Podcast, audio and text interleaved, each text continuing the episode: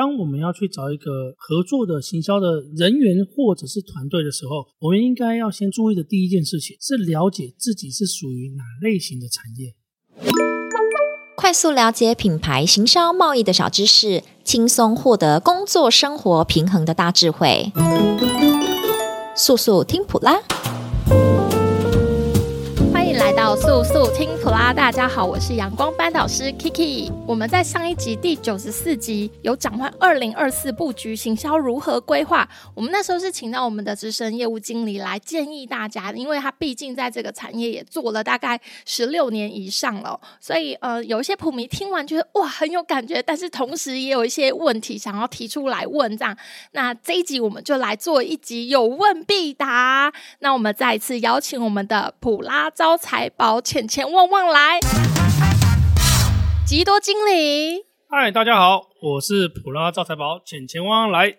吉多吉多是，哎、欸，对对对，就是上一集大家觉得哇，我就是讲展览行销，然后又推荐大家一些 CP 值很高的一些行销方式，这样。那所以很多人他听完，他可能就是又衍生出很多很多的问题哦。例如说，哎、欸，我觉得你的这些行销规划方式是相当不错的，但是如果呢要找一个适合自己的广告行销团队来合作，应该要注意哪些事情啊？OK。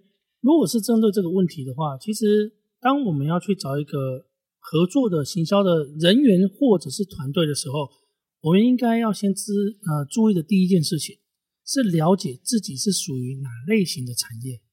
哦，了解自己的产业，嘿，哪类型？类型是指什么？服务业、餐饮业这样吗？我就比个喻嘛，就是你至少要知道自己是哪里不舒服啊。例如说，哦，你你明明就这个小感冒啊，你还要去看那个龙总的内科啊，就是小题大做。你至少知道一下自己是是是不是感冒啊？那我就去看耳鼻喉科这样子。就先找适合自己的。你你可以给我们多个举例吗？譬如说是原料商、机械商这样吗？是这个类型吗？好，我来说明一下。嗯，首先要先了解自己的这个产业是属于哪类型的这个意思哦。我这边做了呃，在普拉瑞斯待了第十一年，哦，今年好像迈向第十二了。嗯。所以说我在帮客户做这个规划的时候，我首先会先了解它是属于哪类型的产业。那这个产业它。通常就会有一个 business model 跟特性。那举个例子来讲，例如说机械设备，那再来是辅助设备，嗯，跟零配件，甚至是原物料或者是成品、半成品。哦，刚刚讲的这几个，其实它就个别都是一个大类。嗯，因为它的整个呃生态环境、销售的方式，还有它的一个跟客户在合作的 business model 都是截然不同的。那我再呃举一个比较鲜明的一个例子，例如说，我们很多客户是比较偏向于设备、主机哦，像射出啊、压出啊这种具体的这种设备。啊、那设备在销售跟原料在销售，它的经营跟思维逻辑是截然不同。哎、欸，对呀、啊，真的哎，完全不同，完全不同，哪里不同？哦，那举个例子。销售设备，它通常要，嗯、它通常都是一台设备或者是一批设备销售给一个对象。对。可是呢，原物料这个厂商呢，它可能是生产的量就是固定那个量。哦，哈。哦，很好抓。它因为它有就是，我要么在进设备，不然我不可能再生产更高的量，即便我二十四小时运作。嗯，对不对？OK。那它在生产这个料的时候呢，它既然有固定的量，它就只能固定找那个量，就只能固定供供给给一个合作的对象。嗯，所以呢，他们以往在疫情前，我还是说疫情前好了。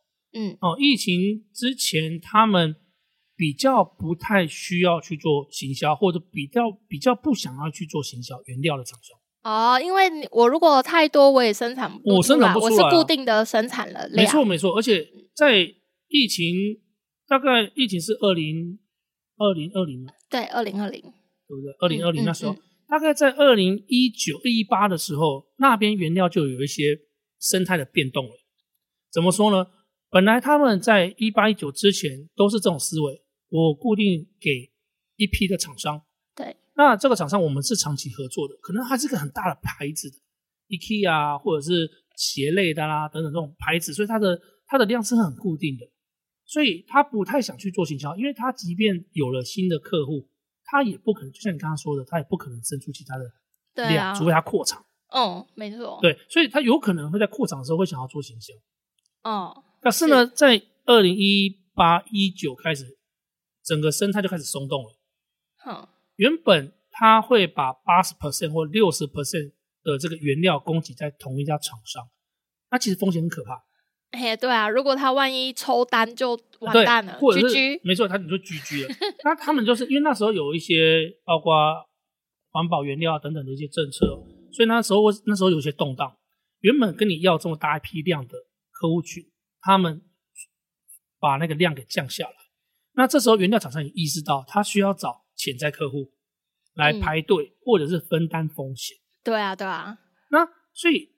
在二零一九或一八那时候呢，原料厂商他们的 business model，你如果要用设备厂商的逻辑去帮他做行销，那是没什么用的。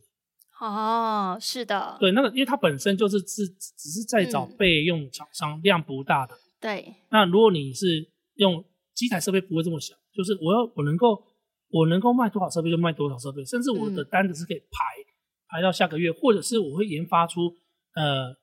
这个组装速度更快的这样子一个设备产品，嗯、对，所以它的生产的那种时间也许是可以作为一个伸缩的，它不是那么的固定的，对、嗯。可是原料不是，所以原料它的整个生态跟机械是完全不同。好，OK，这是一个 okay 这是一个比较明显的一个比喻。对，所以我们在帮我们要先了解自己是属于哪类型的。嘿啊，接下来我了解了之后呢？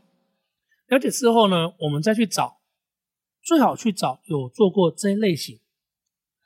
的广告公司或者是人员来进行合作，然后这时候是看他的成功案例是吧？没错，就看他的成功案例。因为那其实先了解自己，再去了解，再去寻找适合自己的厂商是很重要。嗯，对。但是其实我们在做这件事情，光是了不起了解自己就很厉害了。对，大部分都是啊，我买新来，我买不在。对对对，但是这新来的业务，没错啊，他们他们厂。厂商或者是二代，其实他们要了解自己的类别属于哪一个类别，他们其实没有一个头绪啊。对，哎、欸，其实这边就是一个学问啊。你要理出一间公司的 MI，其实没有想象中那么容易耶。没错，没错，没错。是啊。因为其实在我在做销售的时候，有些厂商就会说：“哎、欸，我只是做代工，嗯，那我需要去做品牌吗？”嗯，对。那他们也会好奇说：“我做品牌或做行销。”未来会长什么样子？对，其实他们是有想法，但是就是没有人去帮他们梳理出来。对，所以他们也没有一个像顾问的一个角色来跟他们聊，嗯、他们可能可以长得像什么样子？这好需要有一个人在前面告诉你说：“哎，这这个大概他的有点像作文老师告诉你，哎，要有一个起承转合的一个写法，这样。”没错，所以你刚刚说。呃，怎么找到一个适合自己的厂商？我们的回答第一个是先了解自己嘛，对，属于哪个类别嘛。嗯，那可能你在了，甚至你在了解自己的这个过程，你就已经需要有人来协助你。哦，对啊，有时候我们通常都是聊着聊着，我就越来越知道自己在想什么，跟自己真正想要的那个目的是什么，或是自己的特色是什么，对不对？没错，没错。对所以其实像是在，如果你没有这些 data，没有这些知识或者是经验或者是资讯。其实你是很难定位自己到底是属于哪类型的。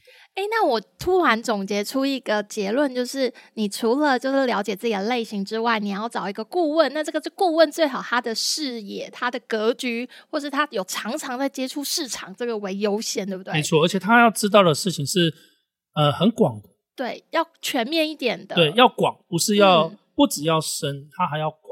对，然后有做过类似相同的产业的最好。没错，没错。做敬业的可以吗？像是我我我像这样讲好了，我们公司比较偏向于传产业嘛，对不对？对对，那你会好奇说，传厂跟 B to C，嗯，他们有什么太大的差异？绝对差异是数量。哦，对，B to C 非常大量，量很大，是是是。那它等于是说营业额也会偏高嘛？那可是你说 B to C 就就全部都是长得一样？不是的，B to C 有你是做中盘、大盘。跟直接销售给使用者的，你的行销策略跟你的呃品牌策略是截然不同的。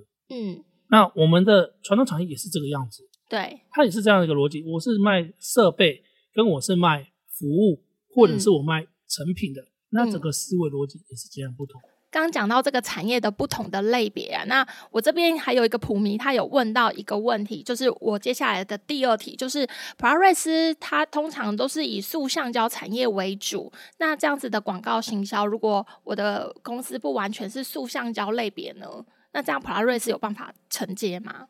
普拉瑞斯它确实百分之嗯九十九吧，哦，都是以这个塑橡胶为主。嗯可是呢，就如同我刚刚说的，我们应该要去看产业类别，而不是看原料的属性类塑胶是一个属性，对，金属是一个属性。那如果你问我的问题是说，诶，我如果是做射出跟做铸造的，嗯，设备，嗯，它的行销有它有很大的差异吗？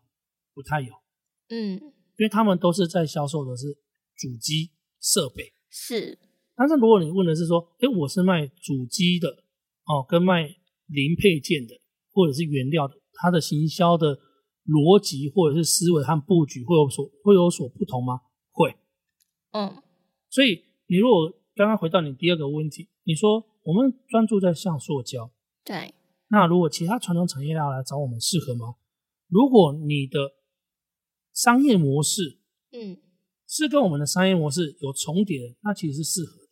哦，还这这个还是要经过聊一聊讨论之后才能够去理解的，对不对？没错，但是通常是适合。我举个例子，你是卖辅助设备好了，嗯，假设机械手臂，对，你的机械手臂主要是用在 CNC 上面，跟你的机械手臂主要是用在塑胶成型上面，哦，都都是一样机械手臂哦。嘿，你的销售逻辑通常不会落差太大。哦，这倒是没错，哦、没错，是啊，你你可能在。会有一些微调不同啦，因为每个市场啊，你看光是射出、压出，他们的销售思维逻辑就不同。嗯。可是大方向百分之八十以上都是相同的。等于是说，你是卖那个辅助设备的，你要么就是打自己的品牌，嗯，那要么就是刚开始的时候你是依照着这个大品牌在做合作，嗯，用大品牌来帮你做背书，后期的时候再打出自己的品牌。那最好让直接使用者指定你的中间厂商，嗯，要求他们。使用你的设备。哦，那你的整个呃说的品牌溢价力嘛，溢出来的溢嘛，对，才会出来嘛，对，没错，这个逻辑是通的，是是，是，所以即便你是金属产业的，嗯，或者是原料产业，嗯、那个塑胶原料产业，它其实都是通的，嗯，哎、欸，那我们普拉瑞斯除了塑橡胶的产业，那有其他的类似，因为刚刚第一题有讲到要有成功案例啊，那如果说我们有没有其他产业的一些厂商的成功案例？我们公司有一间叫做易丰嘛，是的，对不对？易丰它算是成品，嗯、卖风扇的，对，工业用风扇，对，工业用风扇。那整台风扇看起来金属的成分应该比塑胶多。对，哦，也是有的，也是有的啦，还、嗯、还是还是有。对，还是有。对，只是说我们是以塑橡胶为主，但是其实呢，还是会有一些相同的商业模式，还是可以运用得到，所以还是有接一些比较其他偏向于金属类的，例如说，在一个铸造的那个球法，是它是在做那种人家叫做环刷啊、环箔啊，哎，环箔、环箔、环刷，他他要他要销售是那个球法，嗯，那个金属成品，对，这个我们有做过啊，对对对，他做。品牌做网络行销，嗯，然后做推广，没错。通常那个做完回来，像我最近就听到呃一些我们的我们去跑客户的伙伴啊，就是回来就是说客户对觉得我们普拉瑞斯的服务很棒。嗯，是啊，一定啊。其实很棒这个东西哦，它是它也是有数据啊，它是它并不它也许不会只是一个感觉，也许。如果你没看到这数据的时候，你只是感受，哎、欸，他的讲话或者是他的一个态度是专业的，但其实普拉瑞斯在于很多的数据而言，他真的是看起来是专业、嗯。对，好，那接下来普迷的第三个问题，他说想要问极多啊，什么事是最值得投资的？哎呦，这个这个人他是 男 性女性啊，是要投资什么？什么事情都值得投资啊？怎么会问我嘞？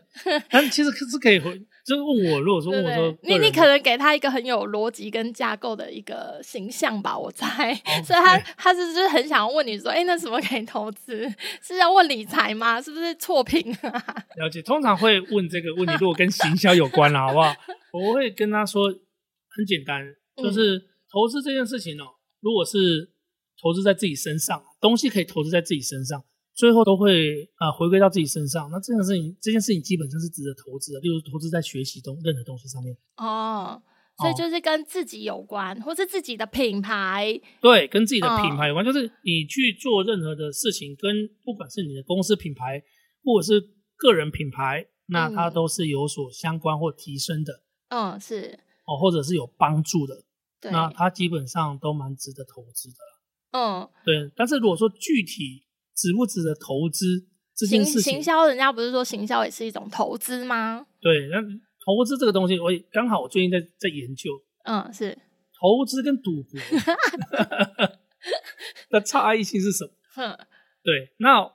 当然，这个东西它很多细节的部分了。对对对，我也透过这个自己的一些资讯跟知识哦，那跟缺德讨论出了一些结果啊，真的哦，好想知道。哎，我跟你说，普迷们，因为这一集时间有限，想知道的赶快到留言下方去说，我想了解投资跟赌博的差别。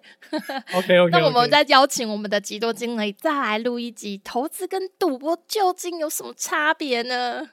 有想知道吗？Okay, okay. 要有想知道，我们再来录啊，就比较有意思，是吧？是是是是是，重点是我会跟缺德聊一聊，对对 对，而且是透过现在最夯的一个 AI 的对话方式所产出的一个结论，是吧？没错没错，嗯嗯嗯，好，有没有很期待呢？有期待的话，到我们的留言区赶快说我想听加一，好，我们再来录这一集哦。这一集我们谢谢我们的业务经理普拉招财宝钱钱旺旺来的许吉多经理，谢谢你，谢谢谢谢。好，下次再欢迎普民们多多提问，我们就再邀请几多来录我们的有问必答系列哦。喜欢这次的主题吗？或是有什么想听的主题？欢迎在 Podcast 底下留言，或是到普拉瑞斯 FB 粉丝专业留言哦。速速听普拉，我们下次见。我们每周三更新。